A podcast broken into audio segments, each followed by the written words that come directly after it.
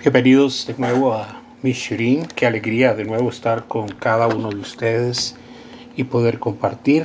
Ha pasado algún tiempo desde que tuvimos la última grabación, este, especialmente dedicando más tiempo a, prepararnos, a estudiar eh, los temas de, de nuestros estudios, de nuestro shiur, de nuestra eh, evolución en el estudio de la Torah y dentro de todo lo que hemos venido hablando y lo que venimos hablando, estábamos dimensionando la, posición del hombre, la condición del hombre.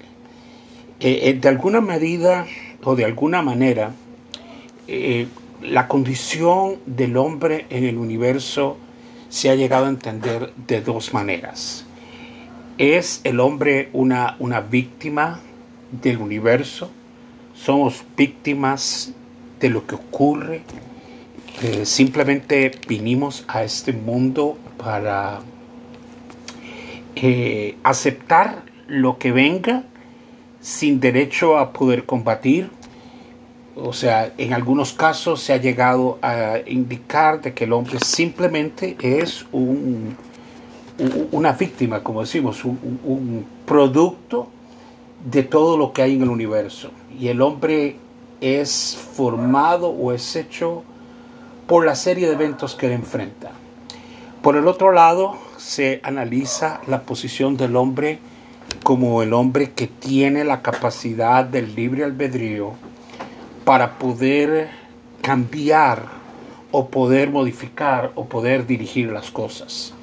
Algunas posiciones religiosas han tratado de también mostrar que si bien el universo fue creado por, por Dios, por el creador del universo, por el todopoderoso Dios, se ha hablado siempre como de una segunda fuerza, una segunda fuerza negativa, que está librando una batalla en el cielo por, por posesionarse, por tomar control de todas las cosas y entonces en medio de esa gran batalla, de esa guerra de las galaxias que algunos han tratado de, revelar, donde hay un, ser negativo al cual se le ha llamado eh, Satán, eh, el demonio, el diablo, y por el otro lado Dios y sus ángeles y los demonios combatiendo y batallando.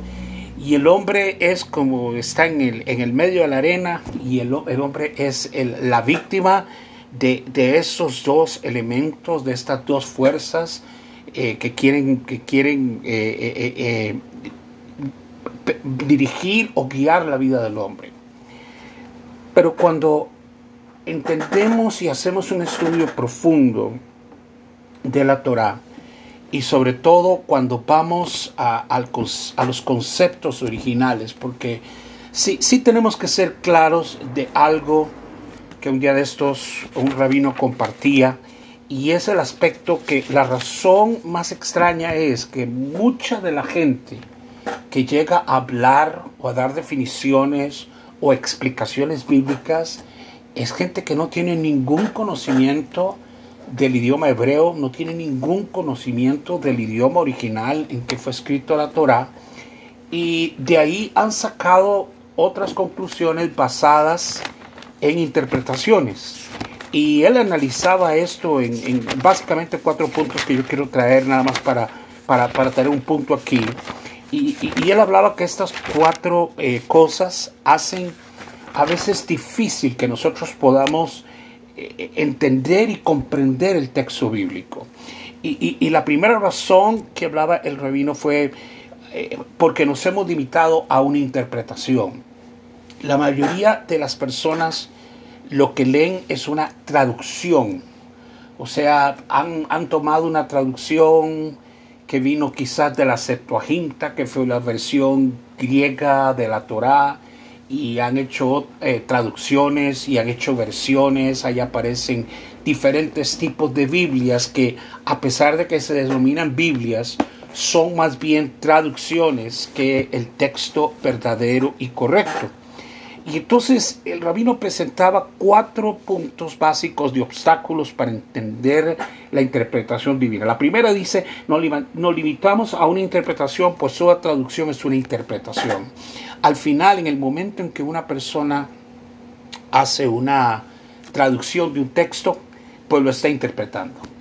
Y mucho hemos hablado de eso, de que la realidad del idioma original, que fue el hebreo. Nosotros sabemos que la, que la escritura original, el, texto original fue escrito en hebreo, es, es el lenguaje divino, es lo que llamamos eh, la, la eh, Kadosh, que es la, la, lengua divina con la que se transmitió los textos, con que Dios habló a, a Moshe y habló al pueblo de Israel y cuando nosotros vamos al análisis de las primeras cosas, de los primeros textos, porque como lo he dicho muchas veces, las personas no pueden interpretar los textos partiendo de la mitad del libro o de la tercera parte del libro. Todo libro tiene un comienzo, tiene un inicio, y aquí hemos hablado de que todo tiene una, una, una iniciación. En el caso de la Biblia, el libro que tenemos es el libro de Bereshit, que es el libro de Génesis, que no es el principio de todo lo que nosotros conocemos, porque lo único que nos da el libro de Génesis, como ya hablamos en textos pasados, es el inicio de la creación del hombre. Cuando hablamos del libro de Génesis, no estamos hablando de todo lo que ha ocurrido anteriormente. Tenemos mucha creación, para decirlo así, mucho antes del libro de Bereshit. Pero cuando a Moshe se le entrega la, empieza a anotar los textos como se le fue dado en el monte, la revelación que le fue dada de parte del Eterno, de parte del Dios Todopoderoso, de cómo vino a ser la creación del hombre, pues empezamos a, entender muchas cosas. Desafortunadamente, muchos de estos textos se han sacado del, del contexto porque han sido una mera interpretación. El segundo punto que menciona el rabino también interesante es que una traducción no nos permite ver todos los mensajes divinos, porque en el momento en que hay una traducción perdemos el sentido a veces de una palabra y en una palabra perdemos el sentido de todo lo que está ahí. El número tres es que un idioma refleja un trasfondo a una cultura, o sea, eh, no solo es un concepto, eh, como él explicaba, no es lo mismo cuando hablamos nosotros de, un, por ejemplo, de lo que es una, una fiesta en, el sentido judío, a una fiesta en México, a una fiesta en, en, Italia, a una comida. ¿Qué representa una palabra y otra? Desde el texto original y por eso empieza a haber toda una serie de interpretaciones y la cultura, eh, el cambio culturiza eso. Por ejemplo, en muchas versiones los nombres divinos fueron traducidos nada más como en la versión inglesa de King James, nada más lo tradujo como The Lord, el Señor. Y entonces uno lee el Señor, el Señor, el Señor, el Señor, mientras la, la, la Tanakh, la Biblia hebrea, la Torah, hace una diferencia de nombres divinos y no es una, una diferencia antojadiza, sino que cada nombre, cada definición de ese nombre es algo muy particular de la característica divina. Los que estuvieron anteriormente con nosotros, algunos, y si no los invito a que escuchen las grabaciones anteriores, hablamos de que eh, en, el libro del, en el libro sagrado del Zohar, que es un libro divino, eh, que tiene una revelación importantísima, eh, esta revelación habla de cómo la manifestación divina en la tierra, si podemos decir así, la manifestación divina en la tierra es a través de 10 eh, sefirot. Eh, sefirot, la palabra sefirá es como esfera, estamos hablando de 10 esferas, que no son esferas, sino que más bien son características. Y se habla de que la manifestación divina en la tierra se hace a través de esas diferentes eh, sefirot o eh, cada una de estas esferas. Y cada una de estas esferas lo que hace es revelar una característica divina, algo que tiene que ver con la deidad, algo que tiene que ver a la característica de cómo es el Dios eterno. Y mencionamos que esas 10 eh, esferas se le denomina en el libro del Zohar se le denomina el árbol de la vida, es el árbol de la vida. Y contiene a 10 esferas que son eh, eh, Keter, Binah, Chochmat, Gevurah, Geset, Tiferet, Jot, Netzach, y Esot y Malchut. Y cada una de estas representa una, diferencia, una diferente manifestación divina. Es la manifestación de la, de la sabiduría, de la inteligencia, de la corona, del conocimiento, de la bondad, de la fuerza, de la belleza, del esplendor, de la fundación del reino, toda, todas estas diez esferas, ¿cómo se le denomina al árbol de la vida? Lo que viene es a mostrar características divinas. Y eso eh, lo hemos hablado anteriormente y podremos hablarlo probablemente después. Pero es a lo que se refiere aquí, de que cuando nosotros vemos, por ejemplo, en esta versión que se llamó la versión King James, que es una versión eh, ah, protestante, o cualquier versión católica, las traducciones fueron hasta equivocadas, hasta para poner los nombres. Algunas añadieron letras al nombre divino, eh, que es muy común en una versión eh, latina, de, donde el, el, nombre divino se le agregan letras y se le llama de una manera cuando en realidad ese nombre no tenía ningún tipo de vocales y dentro del mandamiento está de que es un nombre demasiado sagrado. Cuando hablamos del nombre más sagrado, que es eh, lo que llamamos el tetragrama, que es el Yud Hei Vav Hei, las cuatro letras divinas son inmencionables y, y, evitamos mencionarla porque hay una enseñanza clara de que no debes tomar el nombre del Eterno en vano o usarlo innecesariamente. Pero no solo eso, sino que la deidad se manifiesta eh, en diferentes nombres y en algún momento lo vamos a ver como Adonai, en algún momento lo vamos a ver como Elohim, en algún momento lo vamos a ver como eh, Él, en algún momento lo vamos a ver como eh, el, el Ayom o lo vamos a ver como el Shaddai y cada una de estas de estos nombres tiene una diferente manifestación. Y si no entendemos la cultura y si no entendemos el contexto donde fue descrito esto, pues tampoco vamos a entender la intención divina en la creación del hombre. Y entonces volvemos al punto de lo que es el hombre. ¿Qué, qué, es el hombre? Hablamos atrás en, en, charlas anteriores la pregunta que está en el libro Tejilín ¿Quién es el hombre? Dice el rey David. ¿Quién es el hombre que, tú has formado, que lo has coronado, lo has hecho en, menor que los ángeles, porque es una creación menor que los ángeles? Es una creación más limitada. Sin embargo, lo has coronado de gloria y de honra y le has dado poder sobre todo, le has dado dominio sobre todo. Y ahí es donde queremos llegar. Hoy vamos a hacer el énfasis a, a la parte del libro de Bereshit, cuando el eterno Dios estaba creando al hombre y nos dice que cuando Él hizo al hombre, creó todas las criaturas alrededor del hombre, todos los, animales, y, hizo diferentes tipos de animales, diferentes tipos de bestias, diferentes tipos de, manifestaciones en un segundo nivel, podemos decir, que es eh, el reino animal.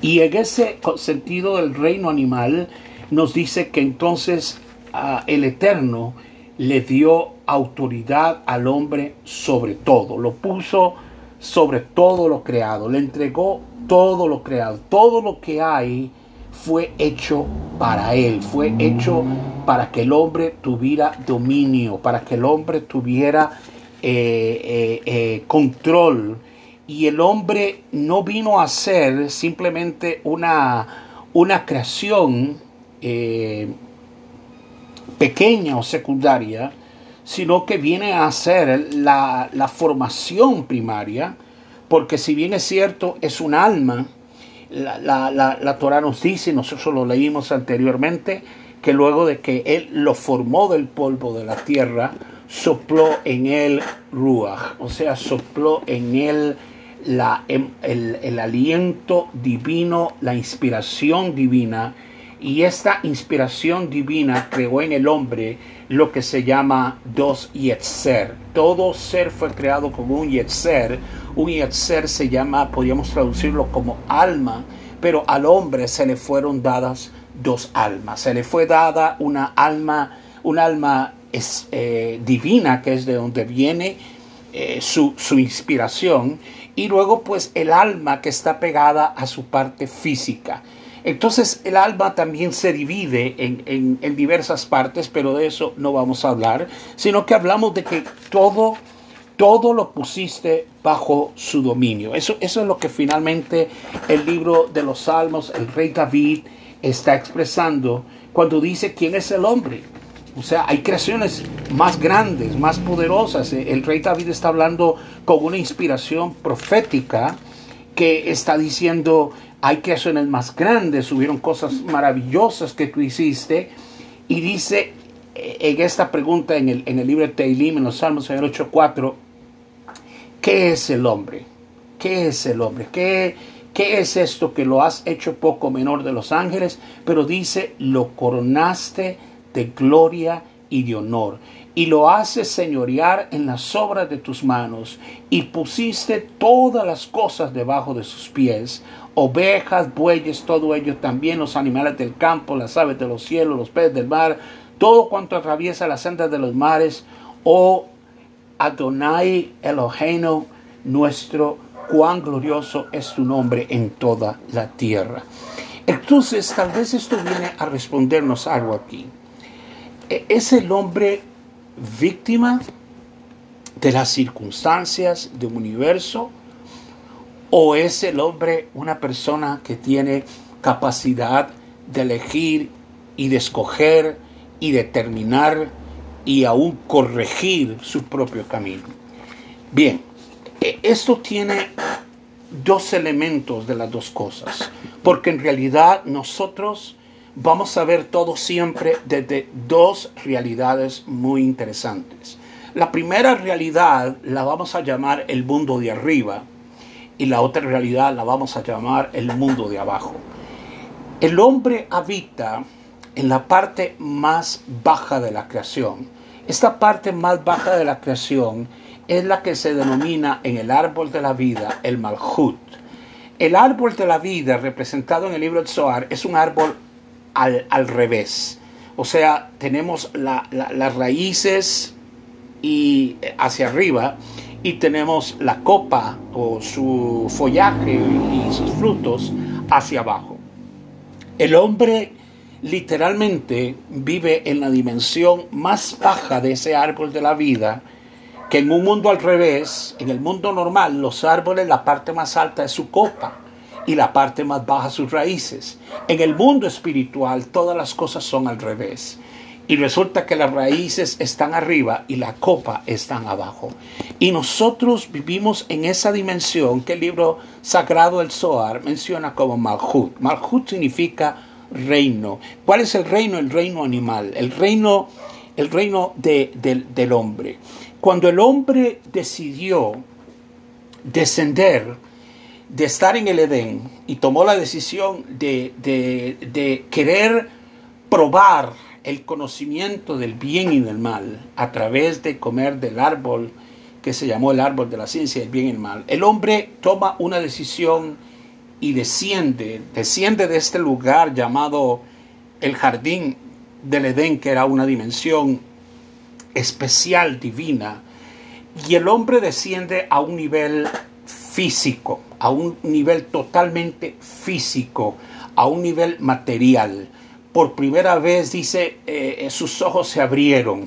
Eh, no era que estaba ciego, sino que ahora él estaba consciente de una naturaleza que no le era conocida, que era su naturaleza física. Hasta ahora Adán había sido un hombre, un ser de luz, pero en el momento que desciende y toma el camino de descender a la parte más baja de, la, de, la, creación, de los reinos creados por el Eterno, desciende a la parte del nivel físico, del nivel animal. Y cuando llega a este nivel físico y nivel animal, llega con varias condiciones. Número uno, sus ojos fueron abiertos, dijimos, adquiere una conciencia que no tenía, ahora adquiere una conciencia egotística.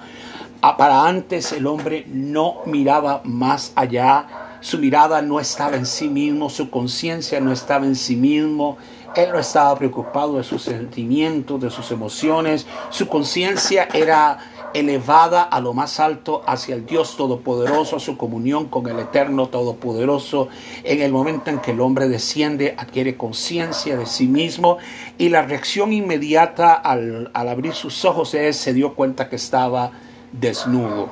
Y, entonces al, darse cuenta que estaba desnudo, corrió al árbol de donde había tomado fruto y, cogió unas hojas y se hizo una, una especie de envoltura y, hay una pregunta interesante cuando, cuando el Eterno viene y, viene al encuentro de él y, le dice, bueno, tuve miedo de ti y me escondí y porque estaba desnudo y, la pregunta del Todopoderoso es ¿quién te enseñó que estabas quién te enseñó que estabas desnudo? ¿Quién, quién te dijo a ti que tú estabas desnudo? ¿En qué momento alcanzaste una dimensión para darte cuenta que eres solamente polvo. E, e, e, esa fue la realidad. Te diste cuenta de que eras polvo, de que eras simplemente una, una adquiriste una conciencia física nada más. Y el, hombre queda limitado a, a, abrir sus ojos a un entendimiento que antes no lo tenía.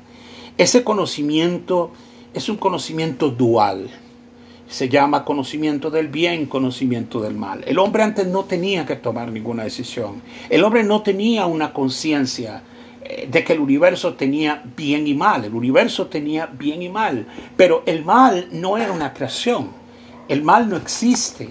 El mal simplemente es una sombra del bien. Al hombre ser llevado a un nivel de conciencia del bien y del mal, adquiere el conocimiento de luz y sombra, luz y tinieblas. Eh, las tinieblas no son reales. Cuando nosotros entramos a una habitación y prendemos, está la habitación, la habitación está oscura, actualmente está en tinieblas, pero prendes una luz y ya no hay tinieblas. ¿Qué quiere decir? Que las tinieblas no son reales. Lo que es real es la luz. Pero en el momento en que el hombre entra en esa dualidad de, pensamiento, donde por primera vez él ahora eh, tiene una conciencia que está dual, esa conciencia se llama conciencia del bien, conciencia del mal, conciencia de la luz y conciencia de las sombras, se da cuenta que está desnudo, adquiere una conciencia de su ego, empieza a, verse a sí mismo, empieza a tener, antes su, visión era una visión que iba fuera de él, más allá de él, ahora eh, los ojos de él están hacia adentro y es a partir de ahí que el hombre empieza a vivir su vida, porque ahora le va a tocar tomar decisiones. Ahora tendrá que decidir entre el bien y el mal. Y hablamos del mundo de abajo, pero ahora hablamos del mundo de arriba. ¿Quién gobierna sobre todo? En ningún momento la Torah nos deja ver que por causa de que el hombre pecó, digamos, lo ponemos así, o por causa de que el hombre falló, Dios perdió el control de todo. A alguien se le ocurrió que en aquel momento ya a Dios se le fue todo de las manos. El hombre ahora estaba fuera de control y el hombre, eh, eh, eh, Dios ya no tiene el acceso a él. Pero si nosotros vemos la conversación entre el Todopoderoso y el hombre, es como, no me ha sorprendido, por supuesto, él ya sabía y de hecho es importante entender que Dios contaba y esto va a, a algunos les va a volar el peluquín de la cabeza, pero Dios contaba con que el hombre tomara esa decisión. No quería que la tomara, pero contaba con que la tomara porque había un mundo inferior llamado la tierra, que era el último nivel que tenía que ser redimido y elevado. Este nivel no había sido elevado porque ese es el nivel más bajo. Había que conectar esta realidad física con una realidad más elevada para que viniera a integrar toda la creación.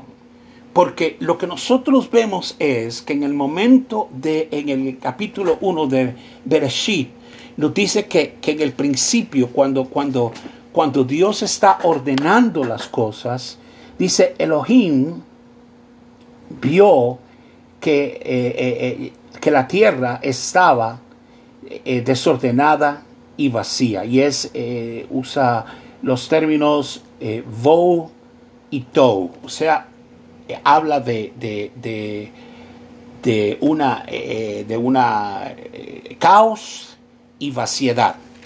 La tierra tenía una condición de caos y de vaciedad.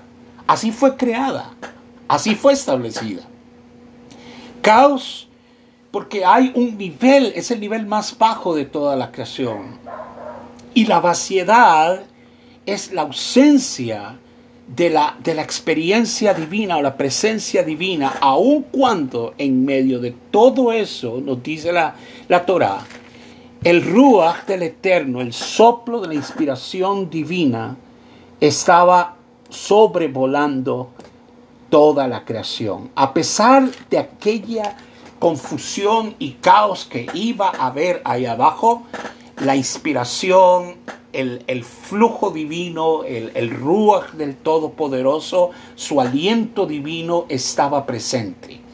Y por eso cuando el hombre es creado, al hombre se le insufla ese aliento divino.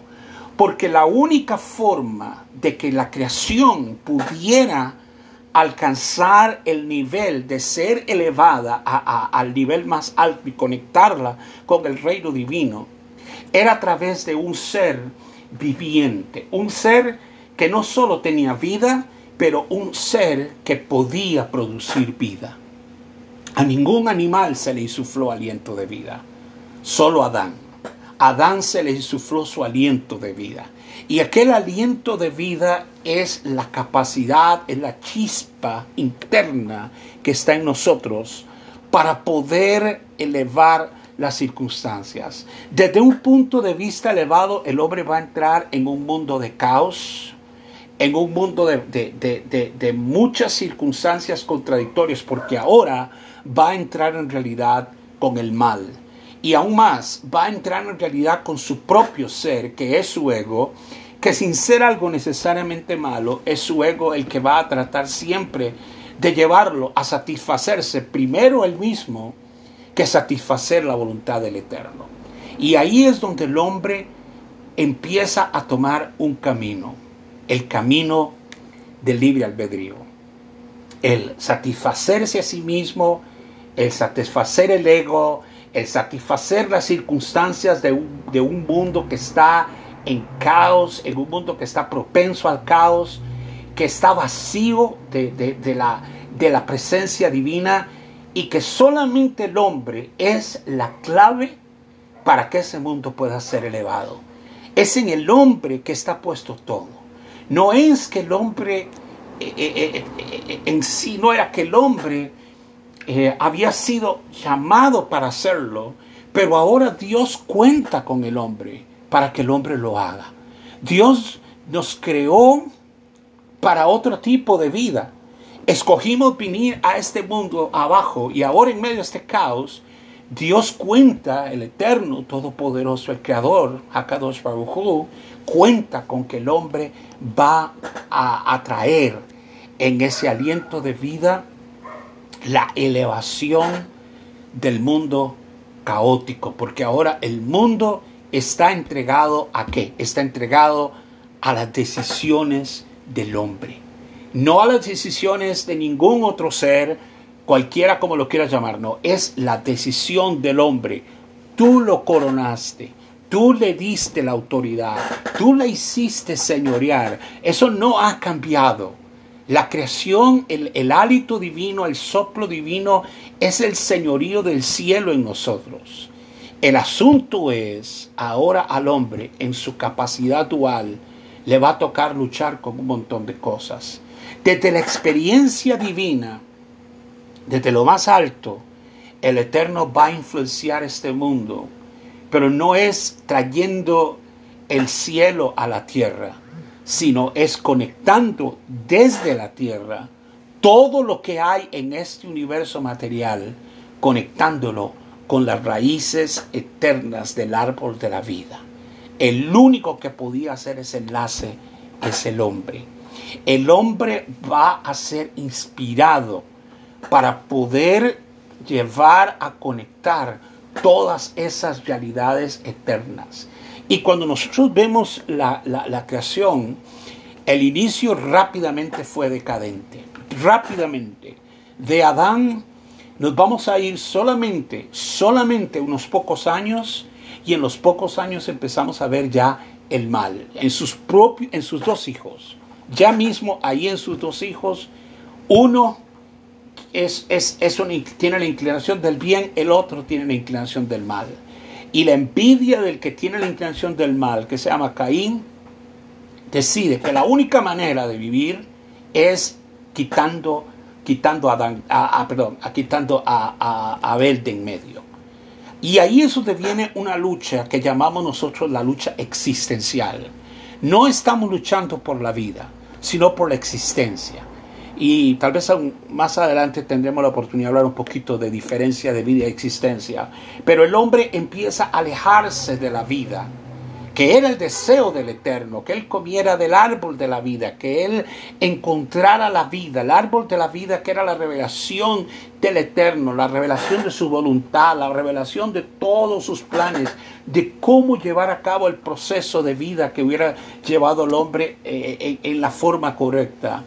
Pero ahora el hombre empieza a, moverse hacia la existencia, hacia, hacia dominio, hacia controlar territorios. Y, la reacción de Caín es la reacción de alguien como un animal, por, poniendo la expresión, que defiende un territorio. Eh, Abel había ofrecido una ofrenda al Eterno que le agradó. Caín simplemente vino y trajo algo, dice, trajo una ofrenda, algo que él quiso traerle ahí. Y agradó al Eterno la ofrenda de, de Abel, mas despreció la ofrenda de Caín. Y la, y la reacción de Caín fue simplemente matar a su hermano. No hubo una corrección, no hubo un, bueno, necesito mejorar, mi hermano hizo algo correcto, no ahora empieza una existencia donde eh, es una existencia de competencia del más fuerte. Si este me superó de una manera y yo la única manera que lo puedo superar es a través de la violencia, lo logro a través de la violencia. Y tristemente ya en los dos hijos de Adán vemos la lucha existencial y a partir de ese momento el mundo empieza a librar una lucha existencial. Al luchar existencialmente, el hombre empieza a crear condiciones. El hombre mata y ya ahora crea condiciones negativas.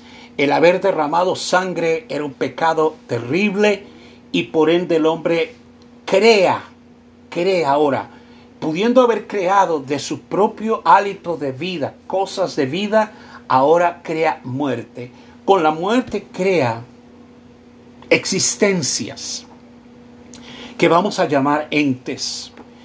Luego el hombre empieza a tener desviaciones en, todos los sentidos a partir de ahí.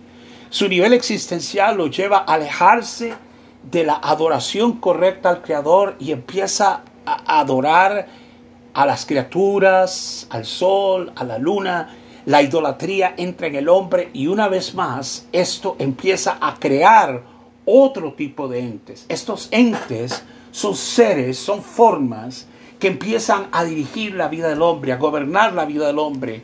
Y entonces ya la vida del hombre ya no depende tanto de cuántas decisiones esté tomando, sino que también está en una lucha contra todo lo negativo que él ha creado Porque lo que Él ha creado ha sido fuerzas que ha traído a esta tierra, fuerzas que no existían. Él creó estas fuerzas, luego empieza a tener relaciones sexuales impropias, hombres con hombres, mujeres con mujeres, hombres con animales, y empieza a crear otra serie de entes que van a venir a luchar contra el hombre.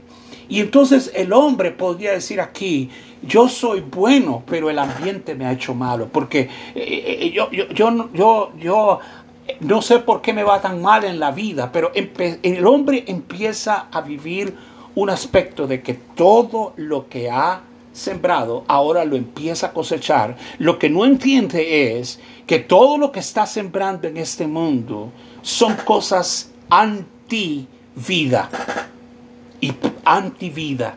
Y esos, esos entes, esos seres antivida, son los que vienen contra él, crean violencia en la tierra, crean perversidades en la tierra, traen luego incestos, eh, eh, relaciones impropias, trae idolatría, trae una serie de cosas terribles que bueno, no vamos a tener todo el tiempo porque la podemos ver a través de lo largo de toda la historia que viene en el libro de Bereshit.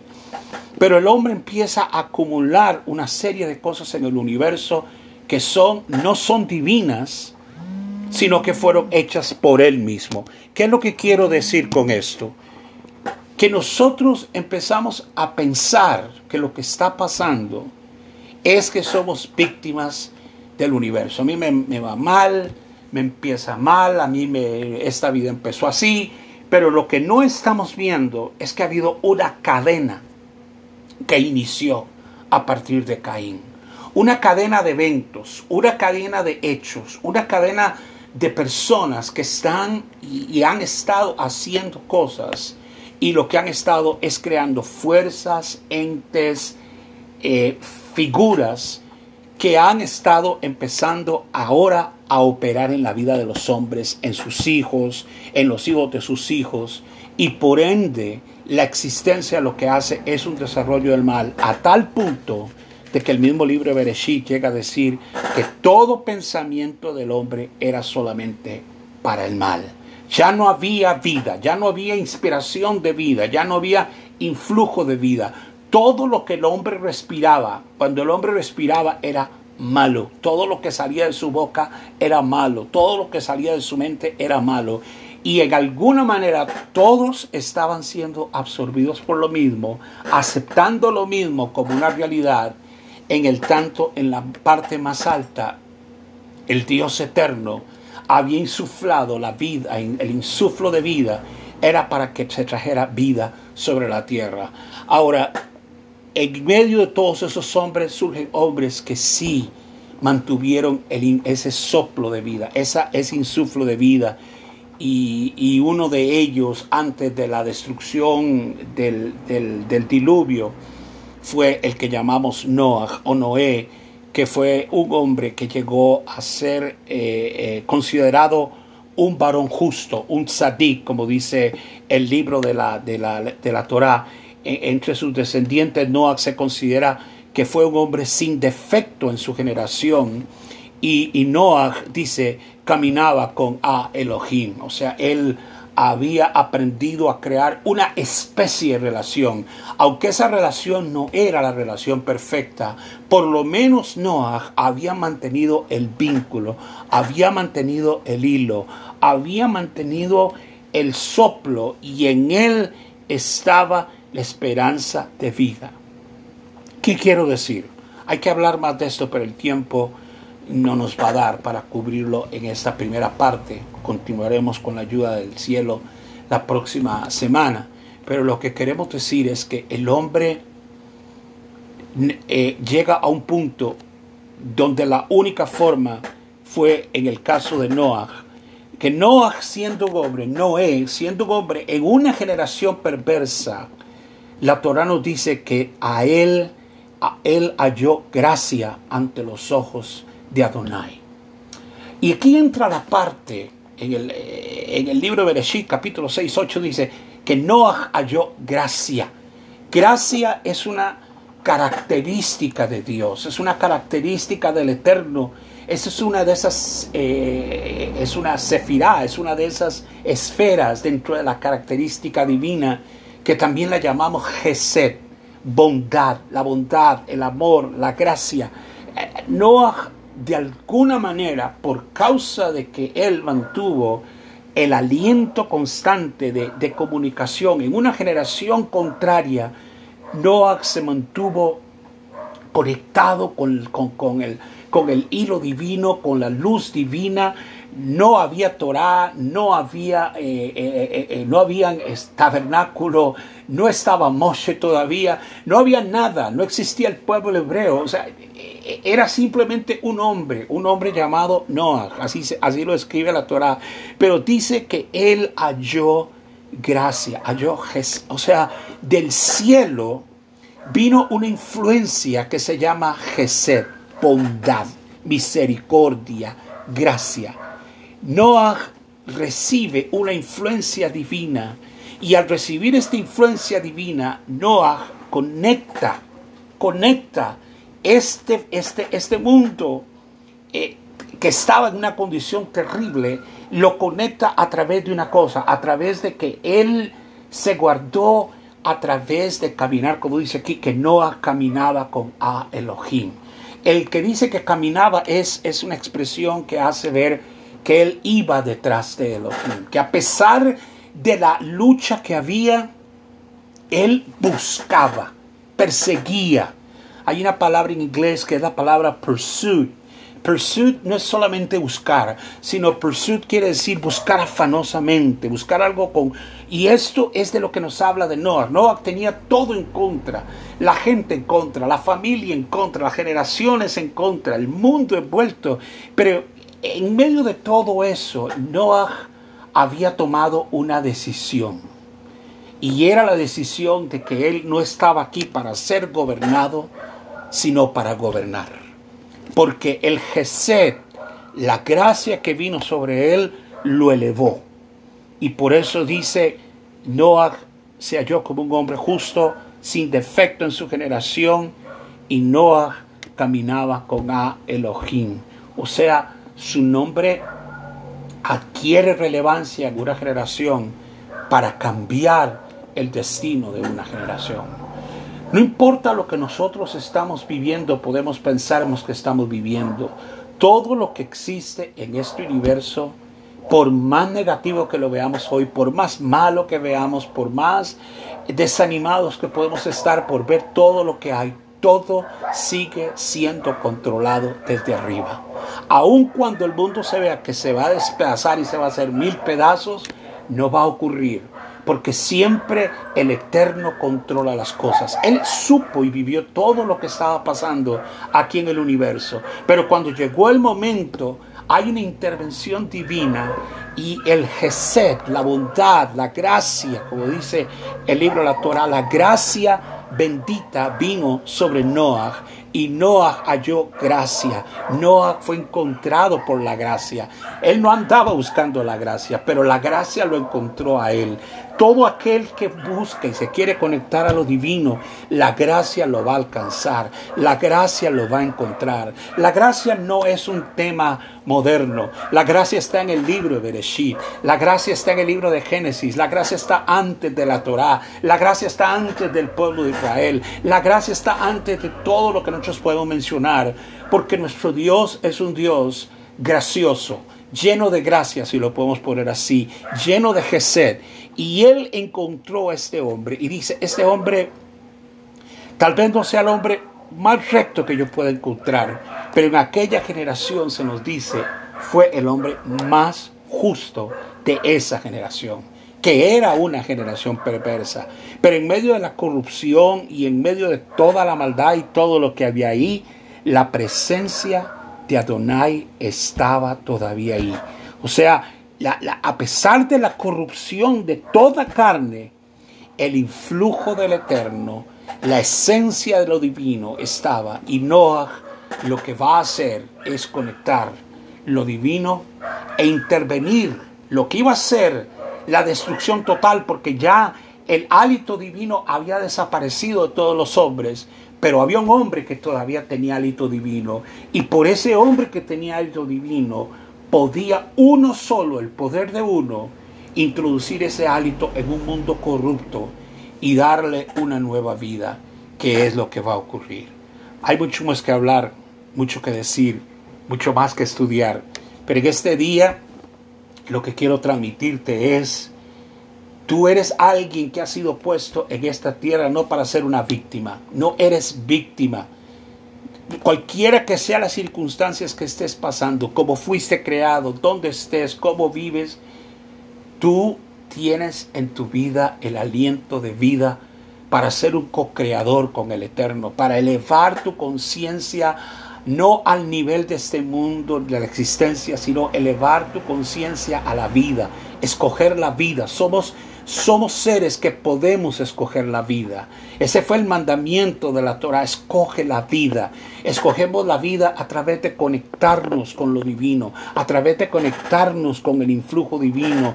Y entonces ese Gesed, esa gracia, esa bondad nos va a permitir superar aún la generación más corrupta y poder elevar este mundo de nuevo a la posibilidad de que este mundo, por más negativo que podamos ver las cosas, tú estarás elevando tu chispa, las chispas que están en ti al eterno y elevarás la vida al eterno y no estarás sujeto a una dualidad del bien y el mal porque estás escogiendo la vida.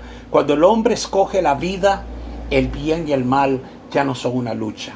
Hay una sola cosa, hay vida nada más. Que Hashem te bendiga y te guarde, que haga resplandecer su rostro sobre ti. Y te deseo Shavuatov, una buena semana y, y todo lo mejor hasta que Hashem nos permita volver a encontrarnos.